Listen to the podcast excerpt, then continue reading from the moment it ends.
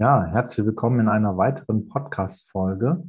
Für alle, die mich jetzt gerade im Video sehen, die werden ein bisschen verwundert sein. Ja, diese Podcast-Folge erscheint als Video auf YouTube und erscheint als Audio in meinem ja, Audio-Podcast. Wenn du das eine oder andere suchen willst, ja, also angenommen, du schaust jetzt das Video und willst gerne einen Podcast aufrufen, dann findest du den Link dazu unten in der Beschreibung. Und im Podcast ist es genauso. Ja, wenn du lieber das Video gerne dir angucken möchtest, dann findest du den äh, Link zu dem YouTube-Video auch in der Beschreibung unten. Das mal so formal, organisatorisch. Mein Name ist Patrick Kuchlin. Schön, dass du reinschaust oder reinhörst. Ja, wir haben die Folge Nummer 40 und ich habe mir gedacht, okay, wir machen eine besondere Folge immer. Ja, wenn die Zehner Reihe rum sind, also 10, 20, 30, 40, gibt es immer eine besondere Folge. Und ja, so gibt es diesmal etwas, worüber ich länger nachgedacht habe. Vielleicht habt ihr den Titel schon gelesen, worum es gehen wird. Es geht nämlich ein Teil um meine Lebensgeschichte, um meine Biografie. Und ich habe da schon öfters mal drüber nachgedacht, ob das ähm, ein Bestandteil des Podcasts sein kann. Und eine gute Freundin hat mich dann neulich direkt eigentlich drauf geschubst mit der Nase sozusagen und hat mir da einen Wink gegeben, wodurch ich heute sagen kann, ja, das macht vielleicht sogar Sinn, das zu erzählen. Also es geht jetzt natürlich nicht darum, die eigene Geschichte einfach so zu erzählen, sondern es geht darum, was kannst du da daraus mitnehmen für dich. Ja, wenn du jetzt merkst, das Thema spricht dich an, dann bleib bis zum Ende dran und hör dir das einfach vielleicht mal an in Ruhe und reflektier das und denk mal ein bisschen darüber nach. Also es geht um das Thema Alkohol und das ist, glaube ich, ein Thema, was sehr wie soll man sagen, stigmatisiert wird in unserer Gesellschaft. Ich habe aber neulich auch ähm, jemanden getroffen oder kennengelernt, der auch mit dem Thema Drogen ganz offen umgeht. Ja, das ist der Matthias Wald, der den Redenclub veranstaltet.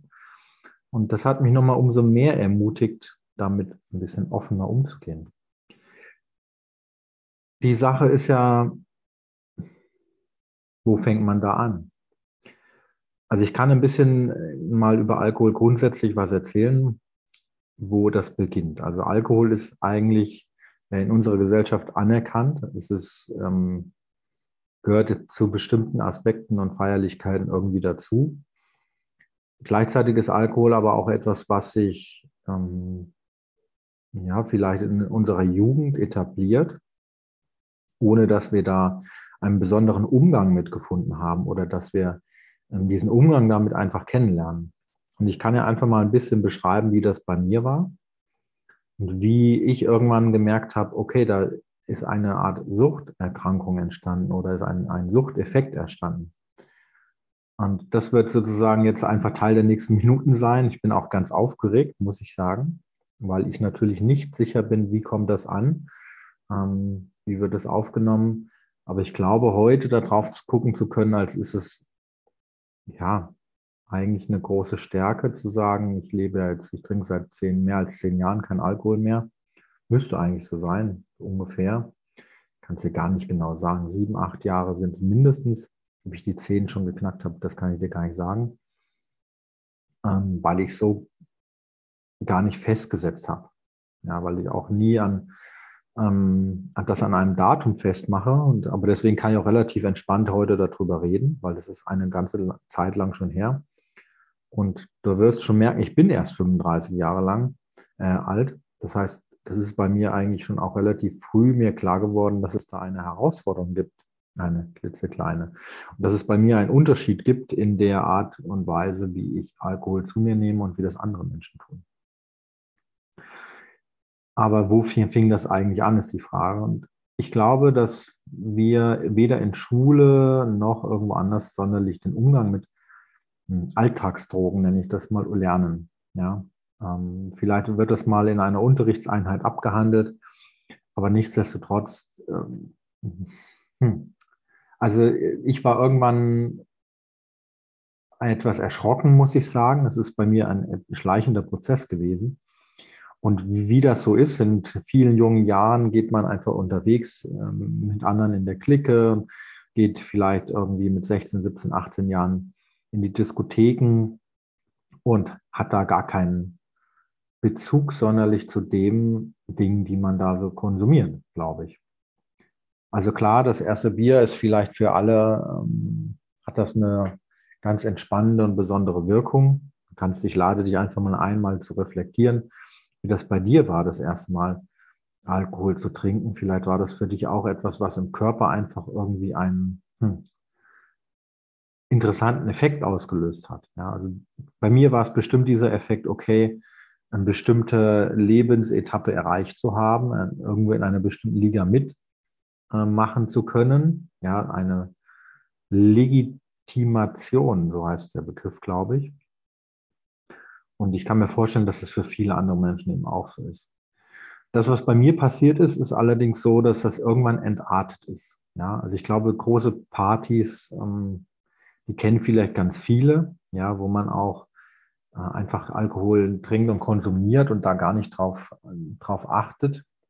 Dann im Laufe der Zeit lernt man einfach da mehr zu vertragen, sozusagen. Und manche haben ja auch den Aspekt, also dass sie gar nicht getrunken haben, aber ich glaube, das sind Minderheiten. Und bei den meisten reguliert sich das irgendwo ganz automatisch, umso älter sie werden. Und so hat sich das bei mir dann auch irgendwie zum Studium auch gelegt, muss ich sagen. Natürlich waren diese großen Partys, äh, das jugendliche Zeitalter auch irgendwann vorbei. Und da ist auch nie sonderlich etwas passiert.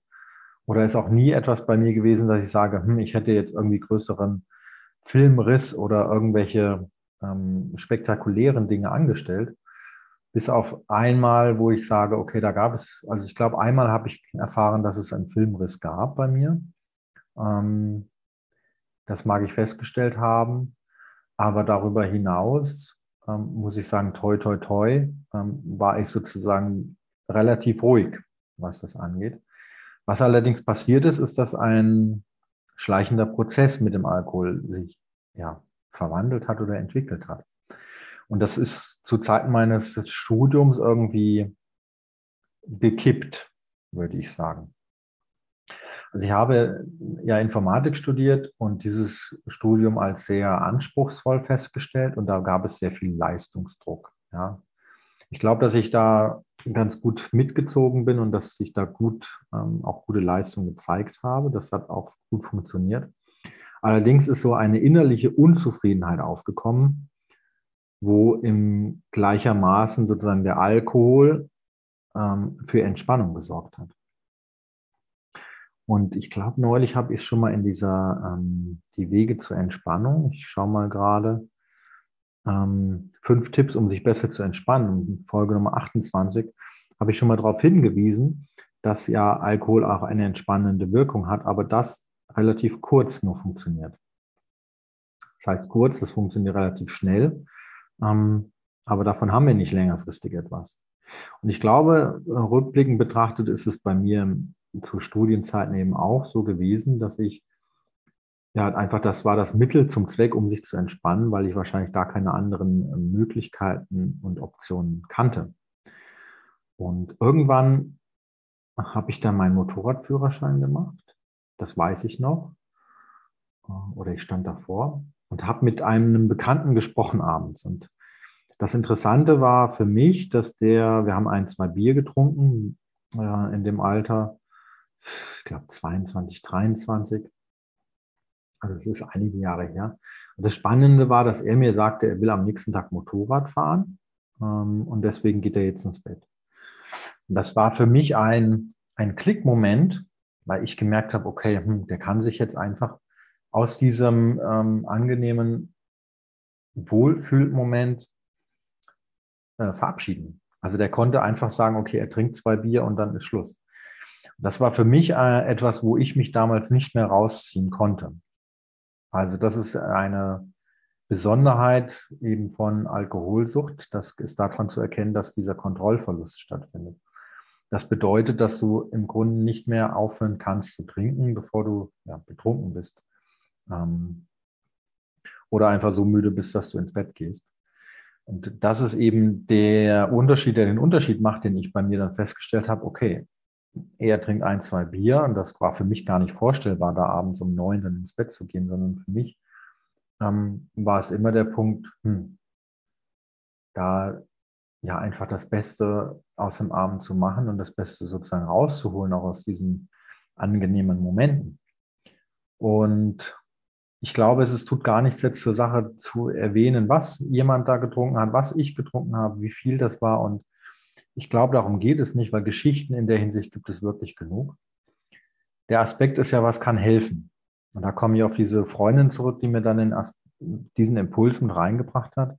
Ich hatte so gesagt, warum soll ich meine Geschichte erzählen? Und dann sagte sie einfach, um anderen Menschen zu helfen. Das ergibt für mich dann ein Stück weit Sinn, ja. Auch da natürlich auch Gesicht zu zeigen, Stimme zu zeigen, was das Thema angeht und das transparent zu machen, weil es ja doch natürlich viele, viele Vorbehalte erzeugen kann. Aber ich glaube, ich stehe heute ganz gut da, was das Thema angeht. Ich trinke kein Alkohol, ich rauche nicht und ähm, habe da sehr viel Disziplin und ähm, ganz viel Hilfe auch erfahren, wofür ich sehr, sehr dankbar bin. Und ich glaube, das kann ich so weitergeben. Und da möchte ich ähm, sozusagen Mut machen, den eigenen Konsum da anzuschauen. Ja, darum geht es im Grunde. Die Sache ist immer, es wird immer dann kritisch mit dem Alkohol, wenn ich es zum Mittel zum Zweck nutze. Das heißt, wenn ich es einsetze, um mich zu entspannen und wenn ich dann eine halbe Flasche Wein, eine ganze Flasche Wein oder Sekt oder was auch immer leer trinken muss, ähm, weil ich nicht mehr aufhören kann. Ich glaube, da beginnt heikler Konsum. Oder wenn ich täglich trinke. Oder viele Menschen sagen, ja, ich kann sonst nicht schlafen. Auch das ist ein heikler Konsum, ja. Die Alkoholsucht beginnt nicht dann, wie wir das manchmal kennen, wenn du auf der Parkbank sitzt, alles verloren hast, ähm, gar nicht mehr anders kannst oder morgens schon trinken musst. Natürlich gibt es so Fälle, ja. Menschen, die morgens schon Alkohol konsumieren müssen. Aber das sind, glaube ich, auch Extremfälle. Diese Alkoholsucht ähm, passiert viel schleichender. Und ich glaube, dass es sehr viel mehr Menschen betrifft, als wir denken. Und ich glaube auch, dass das so ein bisschen Geheimhaltungsthema ist, weil da natürlich auch viel mit Scham äh, verbunden ist. Die Sache ist, ich kann darüber heute so erzählen, weil ich wirklich so sehe, ich bin da irgendwie schleichend reingeraten. Also es war bei mir ein schleichender Prozess, der in Kombination mit innerlicher Unzufriedenheit wahrscheinlich passiert ist und weil ich auch gar keine anderen Möglichkeiten kannte, um mich zu entspannen. Und heute würde ich sagen, natürlich gibt es viel, viel bessere Wege, ja. Ähm, Sport ist eine Möglichkeit, mit Menschen in Kontakt zu gehen. Es gibt Autosuggestion, ähm, Entspannungsmeditation. Das sind alles äh, Aspekte, die, die gab es einerseits früher auch noch gar nicht. Äh, also, dass so viel Meditationen per YouTube zum Beispiel verfügbar waren. Das ist zum Beispiel ja ähm, erst etwas, was für sich so entwickelt hat. Natürlich Sport ähm, kann man immer machen. Aber sonst ist halt wirklich die Frage so, ich habe damals gar nichts anderes ähm, gekannt. Ich habe gar nicht anderes gewusst, was ich tun könnte oder bin gar nicht auf die Idee gekommen, dass es ähm, eine Alternative gäbe. Also es ist so ein bisschen auch natürlich unangenehm darüber zu sprechen, weil wir hier von einem, einer unbewussten Lebensweise reden. Und damals war ich unbewusst. Ja, damals habe ich einfach da nicht sonderlich drauf geachtet. Das war auch gesellschaftlich natürlich konform. Ähm, gehörte irgendwie dazu. Natürlich die Geburtstagsfeiern und die Wochenenden oder ähm, da wollte man sich ja natürlich nicht abgrenzen, indem man da Nein sagt. Aber das musste ich ja irgendwann. Ja, also nachdem ich dann für mich erkennen durfte, okay, es gibt da ein Problem, es gibt da eine Herausforderung, habe ich das natürlich auch gemacht. Ähm, da gibt es übrigens Beratungsstellen, Suchtberatungsstellen, da, da kannst du ähm, ja einfach dir erste Informationen holen, Gespräche führen, du kannst auf Webseiten schauen, gibt Selbsttests zum Thema Alkohol, also wie gefährlich ist dein Konsum. Das waren Dinge, die mir geholfen haben, aber für mich war es auch die entscheidende Frage, okay, kann ich denn damit aufhören? Und das war tatsächlich für mich auch ein, ein erster Feldversuch, damals dann zu sagen, okay, ich probiere einfach mal eine Woche damit aufzuhören oder zwei oder drei. Das ist zum Teil auch, ähm, hat das geklappt bei mir. Zum Teil ist das gelungen. Ähm, zum anderen Teil ist das dann irgendwie, habe ich dann Gewissheit für mich ge gehabt, okay, es ist nicht gefährdet. Ähm, ich kann ja irgendwie das doch kontrollieren. Ähm, und dann habe ich mich irgendwann doch mal erwischt, wie ich abends noch so zehn Minuten vor acht auf dem Weg zum Getränkemarkt war, um ähm, dann doch noch irgendwie eine Kiste Bier zu holen, weil ich doch gemerkt habe, hm, irgendwie ist das Verlangen einfach da. Und das ist eben das Trügerische an diesem Thema Alkohol, dass es irgendwie mit uns etwas macht. Das macht mit unserem Körper etwas. Unsere Zellen speichern das ab, unser Gehirn speichert das ab und hat da sozusagen den Effekt, es gibt eine Anspannung auf der einen Seite und dann braucht es ein Mittel für die, für die Entspannung. Und das ist eben auch das Trügerische, dass du da so einfach nicht rein und ja, du kommst da nicht so dahinter und du kommst da auch nicht so einfach raus, weil du brauchst halt das Mittel zur Entspannung. Und das ist im Grunde die Herausforderung in diesem Veränderungsprozess, um da rauszukommen. Ich lade dich übrigens ein, wenn du ähm, den Eindruck hast, das ist bei dir irgendwie grenzwertig, dann kannst du mich gerne auch kontaktieren. Auch ich biete da ähm, die Möglichkeit an, dich bei mir zu melden. Das kostet auch nichts. Das habe ich mir im Vorfeld für dieses Video oder für diesen Podcast dann auch gesagt. Du kannst dich gerne ähm, dafür ein Gespräch bei mir melden, wenn du den Eindruck hast, du möchtest das reflektieren, du möchtest darüber mehr Informationen haben, dann ähm, stehe ich dir da zur Verfügung. Ich werde gucken, in welchem zeitlichen Rahmen und welchen Möglichkeiten ich das machen kann, aber äh, scheue dich nicht, mich anzusprechen, will ich damit sagen. Dann gucken wir uns das gerne an. Ja, wie ist das bei mir entstanden? Also ich habe das einerseits, glaube ich, ich habe damals noch geraucht. Das mit den Zigaretten habe ich dann zu meinem Studium hin aufgehört. Das heißt, ich bin nicht rauchen geworden. Und ich glaube, heute rückblickend gab es da bei mir eine Suchtverlagerung. Ja, weil auch das Rauchen ist ja ein, ähm, ein Entspannungsmechanismus. Du hast einen Stress, ah, ich will rauchen. Du hast aber auch einen verbindenden, ja, einen gesellschaftlich verbindenden Faktor. Es gibt Menschen, die rauchen einfach und die treffen sich dann draußen vor der Tür oder auf der Terrasse, auf dem Balkon und kommen da miteinander ins Gespräch. Das fiel dann plötzlich für mich weg. Ja, also für mich gehörte das schon relativ früh in meinem Leben dazu zu rauchen. Auch das war so ein bisschen, hatte ja irgendwie was von einem Status. Damals war das noch hip vielleicht in, und war noch nicht so verpönt wie heute. Heute kann man ja sagen, ähm, man wird ausgegrenzt, wenn man Raucher ist. Ja, gibt nur noch am Bahnhof bestimmte Bereiche, wo man rauchen darf und so. Ähm, ganz viele gesellschaftliche ähm, Leitplanken die da, was ja auch gut ist, ja, wenn man sich die Bilder auf den Verpackungen anguckt, ja, dann hat es ja durchaus gesundheitliche Einbußen, dieses Rauchen. Aber zurück, also ich habe aufgehört zu rauchen, habe da ganz viel trainiert, geübt und an meiner Disziplin gearbeitet. Und gleichermaßen, glaube ich, ist das Thema Alkohol dadurch mehr geworden. Also so eine Art Suchtverlagerung. Und die Herausforderung ist dann eigentlich zu sagen, man muss sich dem ganzen Thema Sucht maximal stellen. Also brauchst einfach einen Ersatz. Ja, wenn du jetzt an dem Punkt bist, dass du das Rauchen vielleicht aufhören möchtest oder aufhören möchtest zu trinken, dann ist eigentlich das nicht damit getan, ein Beratungsgespräch aufzusuchen oder dich mit anderen Menschen auszutauschen, die auch auf dem Weg der Abstinenz sind, sondern du brauchst einen täglichen Ersatz.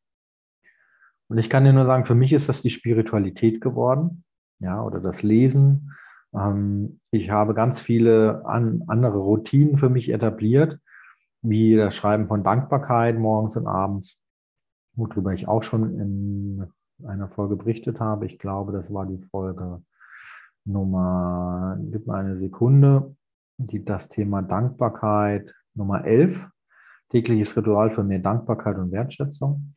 Da kannst du mehr über das, diese Dankbarkeitsroutinen und Rituale dir äh, Infos holen. Also das ist für mich ein Aspekt, ich, um ein höheres, wie soll man, Grundgefühl, ein besseres Grundgefühl zu haben.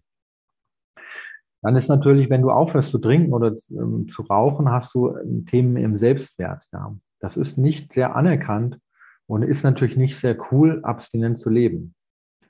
Das bedeutet, wenn du auf Geburtstagsfeiern natürlich jetzt Alkohol ablehnst, ähm, wird oft die Frage kommen, ja, warum denn? Und das sind sozusagen Herausforderungen, die ich da meistern durfte, wo ich auch vieles berichten kann, aber darum geht es jetzt vielleicht nicht. Wichtig ist nur, das macht mit deinem Selbstwert was. Ja, und egal wie du damit umgehst, äh, ob du dich da relativ früh outest oder ob du einfach sagst, du verträgst keinen Alkohol. Ja, das ist die einfachste Variante, weil so ist es ja im Grunde auch. Ja, der Alkohol ist eine Art Gift für den Körper und der kann allergische Reaktionen in deinem Körper auslösen. Ja, und das kann zur Alkoholsucht führen. Letztlich weiß man nicht, wo das Ganze herkommt, ob das genetisch bedingt ist, ob das eine Verhaltensweise ist und, oder ob das ein, also sozusagen eine Gewohnheit ist oder vom Körper irgendwie was ist. Letztlich gibt es da unterschiedliche Theorien, Wissenschaften. Fakt ist, dass die Menschen, die merken, dass sie damit eine Herausforderung haben, einfach nicht mehr trinken sollten. Ja, das ist auch nichts, was wiederkommt oder ähm, wo du sagst, ach, jetzt ich habe mal fünf Jahre aufgehört, jetzt kann ich mal wieder anfangen. Nee, das ist einfach ein Lebensthema sozusagen. Und diese Disziplin dann nicht zu trinken, ähm, die bedarf kontinuierlich äh, Pflege, Wachstum und Sorgsamkeit, so würde ich es mal bezeichnen. Das bedeutet, ähm, auch drauf zu gucken, ist im Kuchen irgendwo Alkohol drin, ähm, ist im Essen irgendwo Alkohol drin, ähm, genauer hinzugucken, welche Getränke werden irgendwie ausgeschenkt, was kaufst du ein und so weiter. Also es gibt ganze Listen mit Lebensmitteln, wo Alkohol drin ist. Die gilt es dann zu vermeiden. Und das ist dann sozusagen ein ganzes Lebensthema, dem man sich dann widmet. Und ja, du merkst, ich kann stundenlang wahrscheinlich über das Thema inzwischen berichten. Wir waren aber bei der Spiritualität. Also du brauchst ein, irgendwie einen Ersatz. Ja.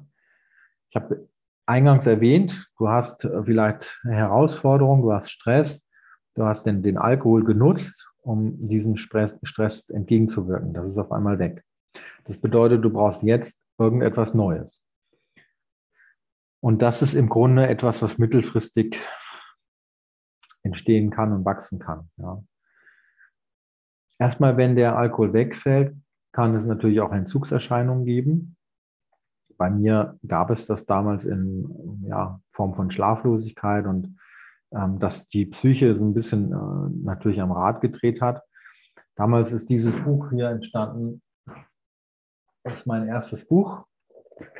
Das ist endlich achtsam, gesundes Feuer in dir, weil ich damals auch so eine Art ja, Burnout-Erfahrung empfunden habe. Ähm, und das ich glaube, das Buch ist gar nicht mehr verfügbar, aber das ist ähm, einfach sehr interessant, weil das so eine Art Arbeitsbuch ist mit unterschiedlichen Bildern. Und da habe ich mich einfach diversen Themen gewidmet aus dem eigenen Leben und habe gemerkt, okay, welche Gefühle kommen dann denn da hoch? Und das ist eben der Prozess, der dann passiert. Du wirst eine neue Form deines Gefühlslebens äh, kennenlernen und ganz neu damit umgehen müssen und dürfen. Also da steckt ganz viel dran und ja, die Spiritualität ist für mich da ein wichtiger Ersatz geworden, um auch ja, sich wohlzufühlen, um mehr Klarheit ins Leben zu bekommen und viele Routinen in das eigene Leben zu ziehen, um die Zufriedenheit nach oben zu bringen. Weil das ist dann doch die Herausforderung in meiner Wahrnehmung, dass man gar nicht so richtig weiß, ähm, ist eine Depression vor, unter der Alkoholsucht oder ist, also was war zuerst da? Und oft schwingt einfach eine Depression damit. Das beschreiben auch ganz viele Menschen, die da den Weg in die Abstinenz gegangen sind. Man weiß einfach aus psychologischer Sicht nicht, was war zuerst da. Ja, kam zuerst die Alkoholsucht und dann hat sich damit einher die Depression entwickelt oder erst die Depression und deswegen wurde getrunken. Und um dem entgegenzuwirken, ist einfach ja ein lebenslanger Prozess erforderlich und notwendig, um die persönliche Zufriedenheit möglichst hoch zu halten. Und genau das ähm, kann man ja mit vielen Dingen aus dem Bereich der Persönlichkeitsentwicklung tun, kann man mit vielen Werkzeugen tun, die ich hier ähm, beschrieben habe.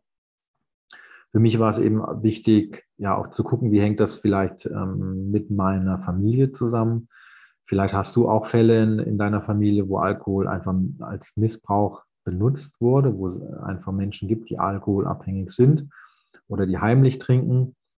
Das ist so ein Aspekt. Dadurch hast du einfach ein höheres Risiko ähm, für dich selbst. Ja. Und ich habe hier einfach Dinge beschrieben. Da geht es um Achtsamkeit, um ähm, Ziele, Visionen, äh, innere Antreiber, die man so erkennen kann und ja, gibt es unzählige Werkzeuge im Bereich der Persönlichkeitsentwicklung, was man alles für sich tun kann. Aber zurück zum Hauptthema.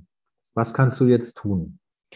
Also erstmal ist es gut natürlich dieses Video zu schauen und mal drauf zu achten. Wie viel Alkohol trinkst du denn?